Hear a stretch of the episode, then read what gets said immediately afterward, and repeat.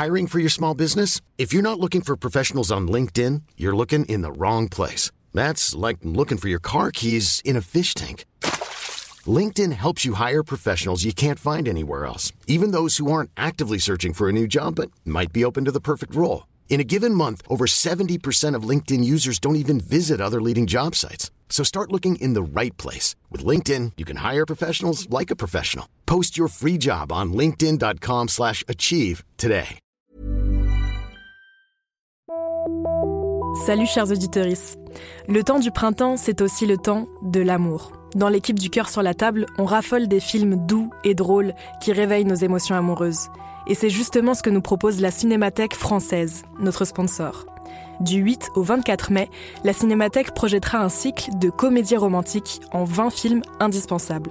Par exemple, on pourra voir Pretty Woman, Dirty Dancing ou encore Punch Drunk Love. Que ce soit seul, avec votre partenaire ou entre amis, est-ce qu'il existe un meilleur plan de date que de se plonger dans ces classiques irrésistibles? En plus, grâce au code promo Comédie Rome ROM LCST, Comédie Rome LCST, la place est à 4 euros au lieu de 7 euros. Alors foncez réserver vos places sur cinémathèque.fr et rendez-vous en salle à Paris du 8 au 24 mai. Nous, on y sera. Et maintenant, place au cœur sur la table.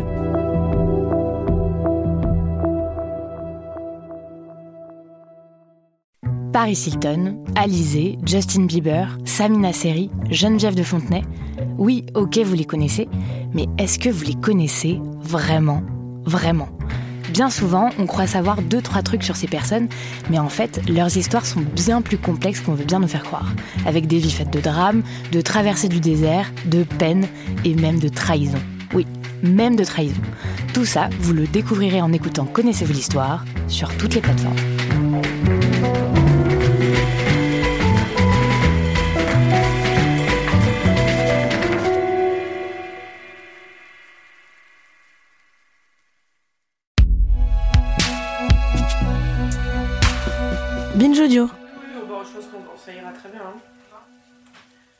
Pas de soucis.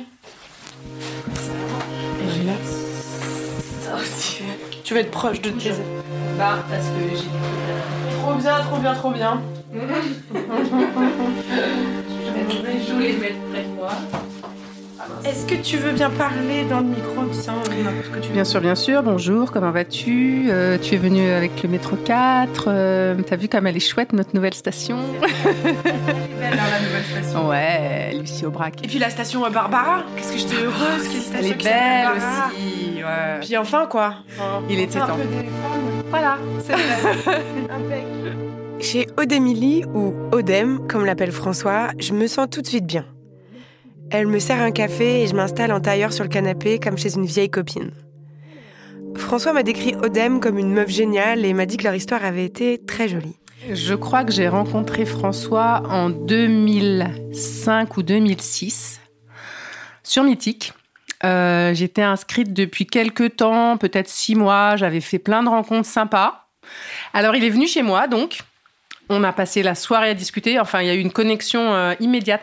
On a discuté hyper simplement, hyper facilement. On était connectés, quoi. Voilà. Ce qui fait que bah, on s'est embrassé dès le, dès le premier soir. Voilà, moi j'ai souvenir que je nous revois sur mon canapé euh, rouge de l'époque, dans mon petit studio, et, euh, et on était bien. Voilà, c'était tout de suite très chaleureux. Voilà. C'était un beau premier baiser? Ouais. Qui donnait envie d'en avoir d'autres, ouais.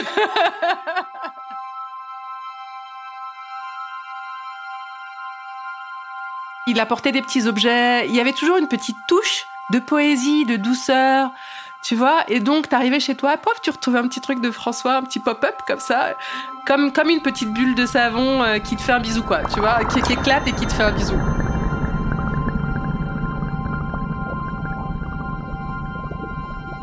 Leur relation a duré quelques mois, comme la majorité des histoires de François. Franchement, ça a été la, la, la rupture la plus facile de ma vie, je crois. Il pense que nous sommes tous nés avec une galerie dans le cœur, une galerie au sens d'une grotte, un vide. Mais je voyais bien que on n'était pas fait pour être en couple, ça marche, ça marchait pas vraiment comme ça. Que certaines personnes parfois s'installent avec nous.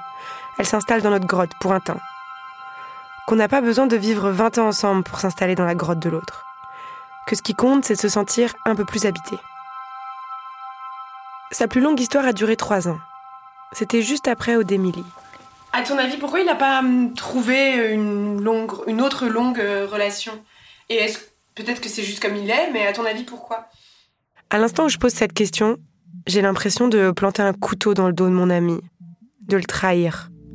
C'est comme si je sous-entendais qu'il avait un problème s'il n'a pas réussi, pour l'instant, à se caser au sens traditionnel du terme, en mode maison, mariage, bébé.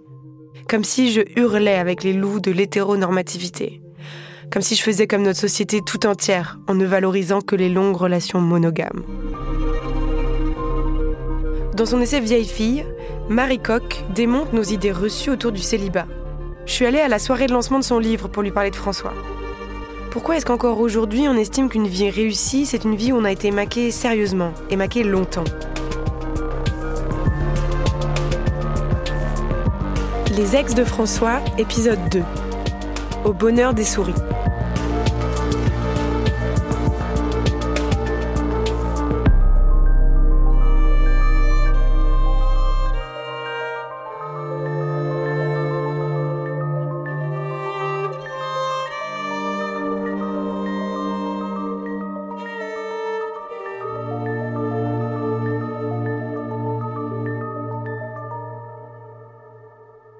Alors bon, là on parle de François, moi je me suis plus intéressée au célibat féminin, mais euh, en tout cas ce qui est sûr c'est que le célibat, il faut pas que ça dure trop longtemps. En général, ce qui est accepté c'est vraiment le célibat euh, temporaire.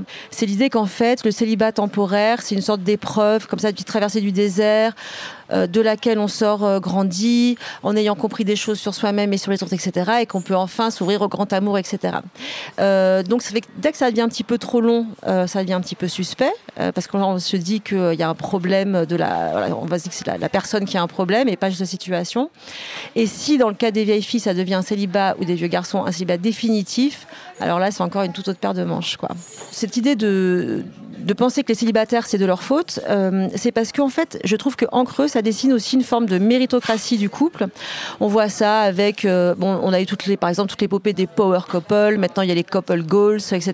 Il y a cette idée que euh, ensemble on est plus fort, ensemble on peut créer des entreprises flamboyantes, des familles qui ressemblent à des entreprises prospères, etc. Et donc finalement, si on ne joue pas le jeu du mariage, des enfants, etc. Il faut bien plutôt que d'accepter que ça pourrait être une idée, une piste de ne pas jouer ce jeu-là, il faut trouver des tares.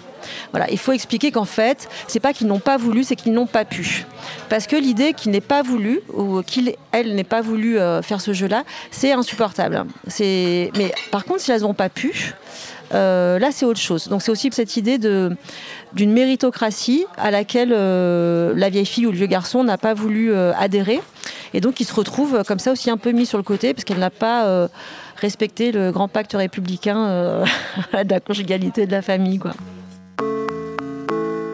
tout le but de Vieille Fille, en fait, c'est de montrer donc bien sûr euh, les célibataires et les célibataires définitifs euh, et définitives sont celles qui sont considérées comme étant le plus en échec. C'est de dire en fait que l'amour conjugal, l'amour filial, l'amour parental, etc. On en a fait aujourd'hui le critère numéro un de, de la réussite d'une vie. Et donc le but, c'était aussi de dire que, que ce serait peut-être bien de décentrer un peu, enfin de donner moins d'importance à tout ça en fait. Le célibat définitif, selon l'INSEE, ce sont les personnes qui atteignent l'âge de 50 ans sans jamais avoir été mariées. Qu'est-ce que ça veut dire mener une vie pleine et réussie? Moi, je sais que j'ai grandi avec un message martelé des centaines de fois autour de moi. Le bonheur, c'est l'amour. Que comme Cendrillon, une fois amoureuse, mon bonheur serait infini. Oh, ce concept de bonheur, il commence à me gonfler sévère. Je déteste quand une personne de ma famille me dit J'aimerais tant que tu sois heureuse. Et je peux pas m'empêcher d'entendre comme un doute en arrière-plan. Un doute sur ma capacité à l'être heureuse, justement. Une remise en question de mes choix. Parce que moi, niveau vie sentimentale, je dois vous faire une confidence. Je ressemble pas mal à François. Et ce concept de bonheur et l'histoire de Cendrillon, ils sont autant une promesse qu'une menace. La promesse d'un paradis terrestre. Si tu parviens à dégoter l'amour, à toi le bonheur infini, en majuscule, un état de contentement permanent.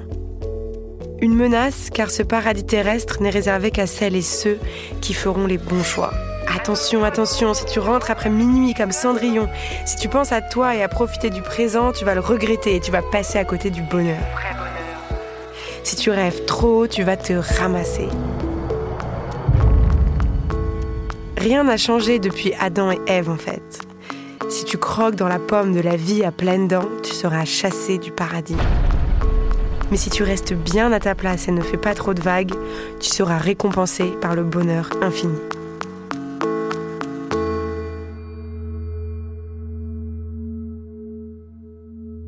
Le bonheur est un concept de propagande en faveur de la famille nucléaire.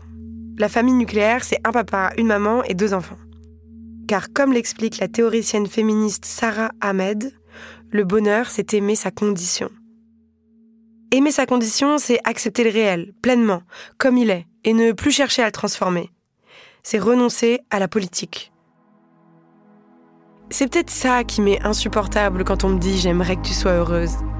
C'est comme si on me disait J'aimerais que tu aimes ta condition. Nous saoule pas, satisfais-toi de ce que tu as. Parce que non, aucune rencontre, aucun choix de vie ne mène au bonheur infini. Toute existence est une alternance de grands moments de joie et de moments tristes.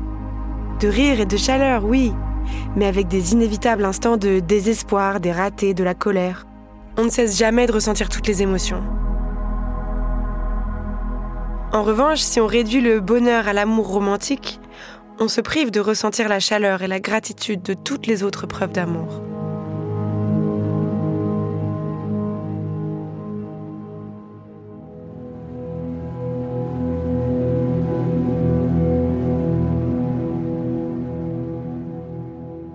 En fait, j'ai souvenir que des années après qu'on soit sortis ensemble, j'étais toujours dans ce petit appartement qui, à une année, a été investi, investi par des souris, quoi. Et moi, j'ai une phobie totale des souris. Et donc, euh, j'ai vu passer cette petite souris dans mon salon à genre 3 heures du mat. Et euh, j'ai couru à la fenêtre. J'étais prête à sauter du quatrième étage pour échapper à la petite souris blanche, tu vois.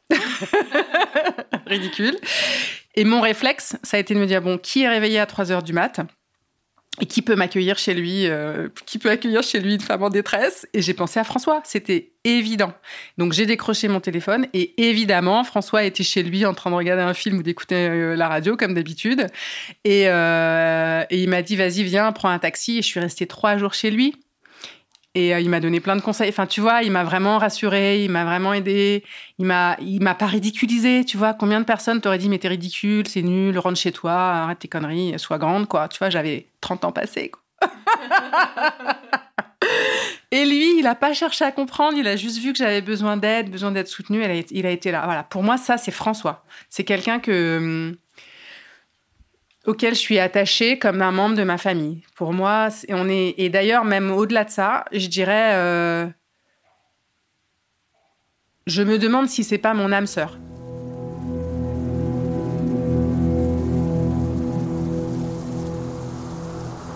Au début du XXe siècle, le concept d'âme sœur pouvait s'appliquer à un ami, à un parent, ou même à un animal, un arbre ou au vent.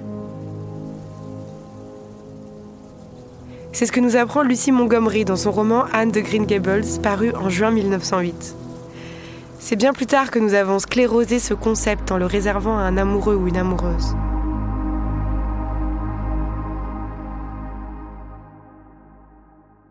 Je me rends compte en écoutant Odem que c'est pas vrai. La plus longue histoire de François n'a pas duré trois ans. Brainwashé par les princesses Disney et par Hollywood, on a compté n'importe comment. Odem et François, ça n'a pas été une aventure de six mois, par exemple. C'est 20 ans d'amour, dont six mois de romance. Je quitte l'appartement d'Odémilie l'esprit léger. Je me sens proche d'elle. On a été émus par les mêmes choses chez François. Je ressens une bouffée d'affection pour mon ami. Je me réjouis de rencontrer les autres ex. Je suis sûre que ça va aussi bien se passer.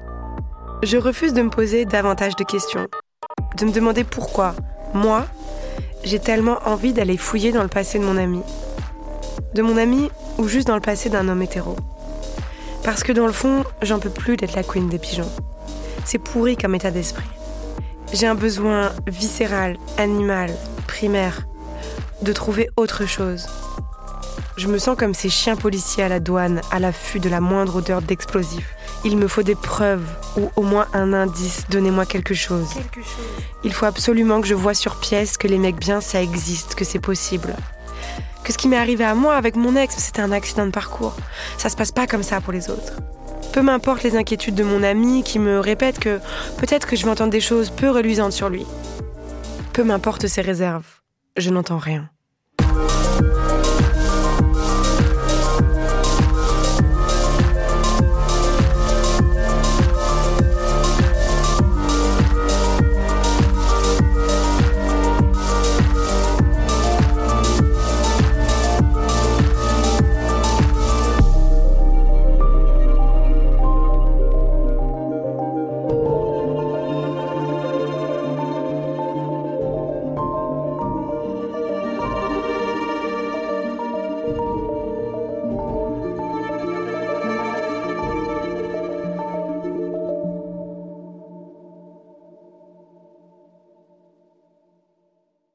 Salut, je m'appelle Camille Test, je suis journaliste et prof de yoga et j'anime Encore Heureux, un podcast sur la santé mentale.